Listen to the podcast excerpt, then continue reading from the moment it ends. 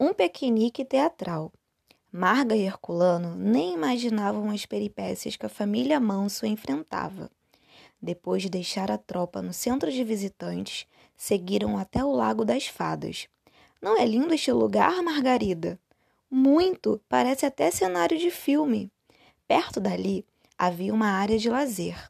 Vem, vamos sentar perto daquela árvore. Podemos fazer o piquenique ali. Será que não tem bicho? Perguntou Marga, revelando seu temor. Herculano achou graça. Tem micos, cutias e passarinhos, mas eles não chegam perto das pessoas. Não se preocupe, qualquer coisa eu te protejo, querida. Falou com doçura, pegando a mão da Marga. Os dois caminharam até as mesas e arrumaram tudo: toalha, pratos, talheres, copos e quitutes. Puxa, tem comida aqui para um batalhão. Marga olhava sua volta com medo. Ao menor movimento de planta ou bicho, já se assustava. Está tudo bem? Claro, tudo bem, disfarçou. O aroma da comida abriu o apetite. Puxa, mas isso é um banquete, hein? Vamos ver se você vai gostar do meu tempero, disse a cozinheira, cortando uma fatia do empadão de frango. Herculano deu a primeira garfada e chegou a revirar os olhos de tão gostosa que estava a comida. Marga, que delícia! Está tudo maravilhoso! Nunca comi um empadão assim tão leve, tão saboroso. Está perfeito! Ah, Herculano, não exagera! Estou falando sério. Isto aqui está muito bom, respondeu, dando mais uma garfada. De repente, no meio do piquenique, Aquela neblina, nossa velha conhecida, baixou sobre o casal, modificando o cenário. Ai, Herculano, outro nevoeiro! Calma, Marga, já vai passar. É só uma nuvem. A névoa foi passando até que se foi por inteiro. Só que do nada surgiram bem à frente deles dois rapazes. O primeiro de bigodão e cartola, estava bem vestido, só que com roupas de antigamente. O outro, não tão alinhado, vestia calça e paletó simples e estava um pouco sujo de terra. Bom dia, meu nome é Gastão Luiz Henrique de Scragnoli, disse o mais elegante. Sou administrador da Floresta da Tijuca, nomeado por Dom Pedro II. Marga quase caiu para trás. Herculano também levou um susto mas se lembrou da turma do teatro. Marga, é uma peça de teatro, lembra? Será que é mesmo? Claro que é. Os dois jovens deram uma risadinha e o primeiro continuou sua fala. Desculpem-nos por ter assustado vocês. Que bom recebê-los aqui na minha floresta. Fui eu que transformei a floresta neste parque. Vocês sabiam? Margarida, mais calma, lembrou-se da aula do seu Marcos e interrompeu o tal Gastão. Espera aí, não foi o Major Asher que reflorestou tudo isto aqui? Herculano se impressionou quando viu que a namorada sabia mais coisas sobre a floresta do que ele, que vivia por lá. Eu não sabia desse reflorestamento, não.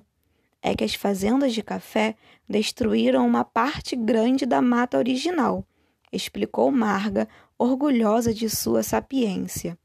O jovem não perdeu o rebolado e continuou sua fala. O Major Manuel Gomes Asher foi o primeiro e mais importante administrador da floresta. Ele trabalhou arduamente com poucos recursos e fez excepcional trabalho de restauração da mata verdejante. Plantou várias espécies e fez um viveiro de mudas. Sou o segundo administrador da floresta e, na minha gestão, a crise da água já tinha sido resolvida. Por isso mesmo, dei outro enfoque ao trabalho. Queria transformar a floresta num parque público onde todos pudessem vir passear, longe da canícula da cidade. Então, fiz as áreas de recreação, os caminhos para passeios, os lagos e embelezei as grutas e as cascatas que vocês podem visitar por aqui.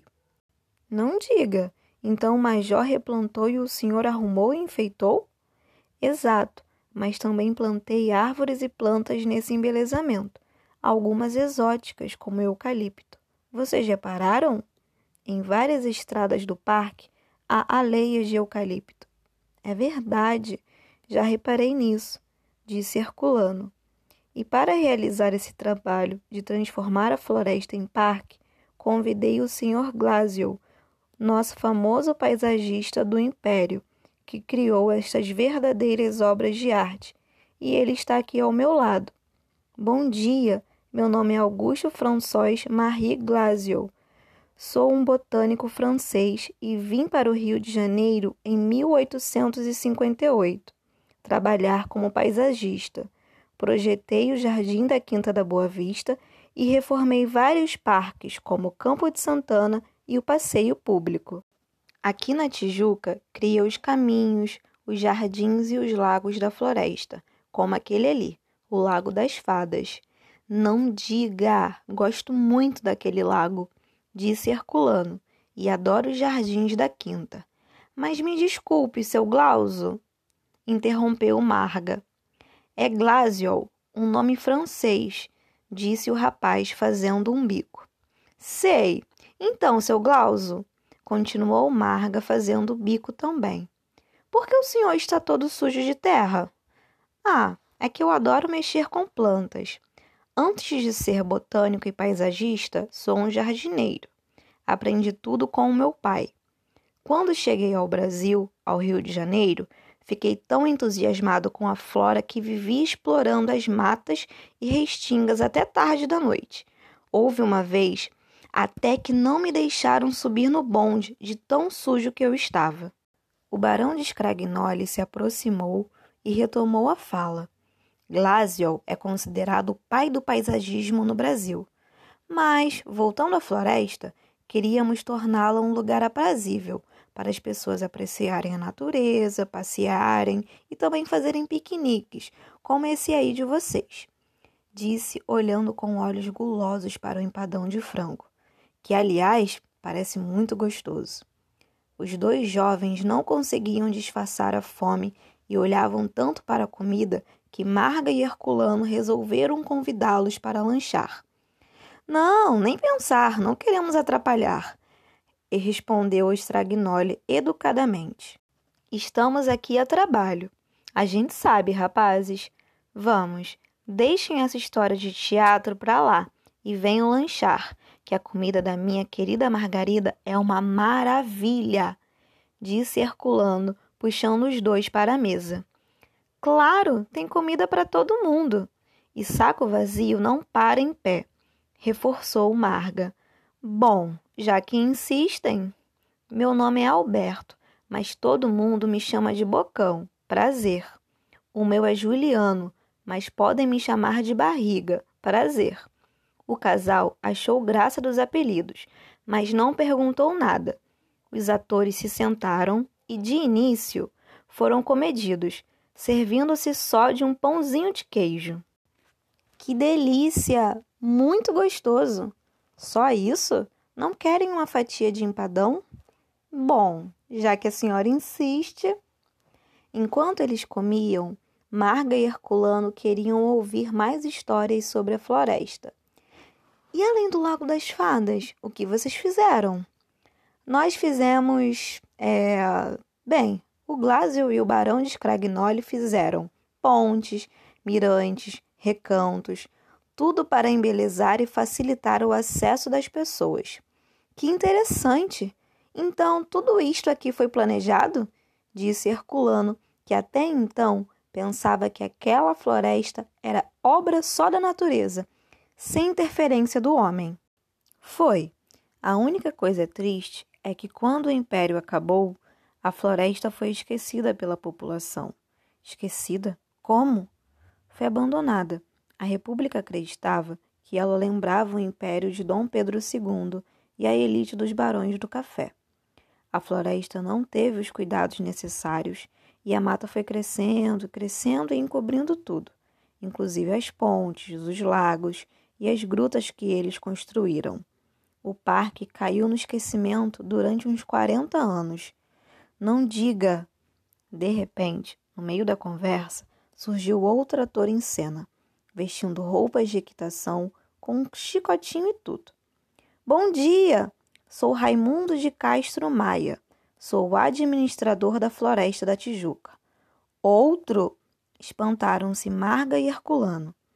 Os dois atores, ao verem o terceiro, que era também o diretor do grupo, pararam de comer e se levantaram assustados. Diretor?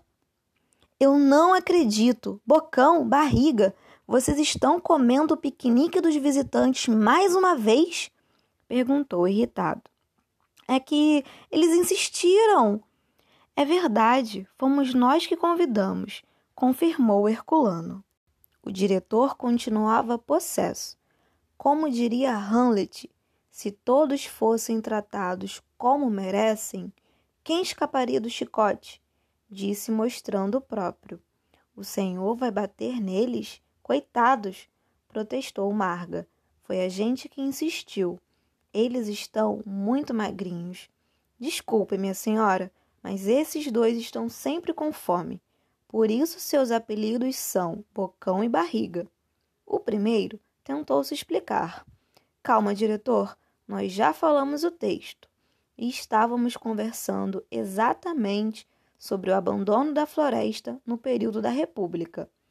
Íamos falar agora sobre o senhor, quer dizer, sobre o Castro Maia. Completou Barriga. Bom, então voltem ao trabalho. Há várias famílias visitando o parque. Mas eles nem acabaram em empadão e ainda tem o bolo. O senhor não quer representar a sua parte da peça para gente? Perguntou a Marga. Eu? É, diretor, pode falar. Somos todo ouvidos, insistiu Bocão, bem irônico. Sei. Acho que você é todo boca. Isso sim, respondeu o chefe, com vontade de esganá-lo. O grupo voltou a se sentar e o diretor, ainda irritado, tentou se concentrar para lembrar-se do texto.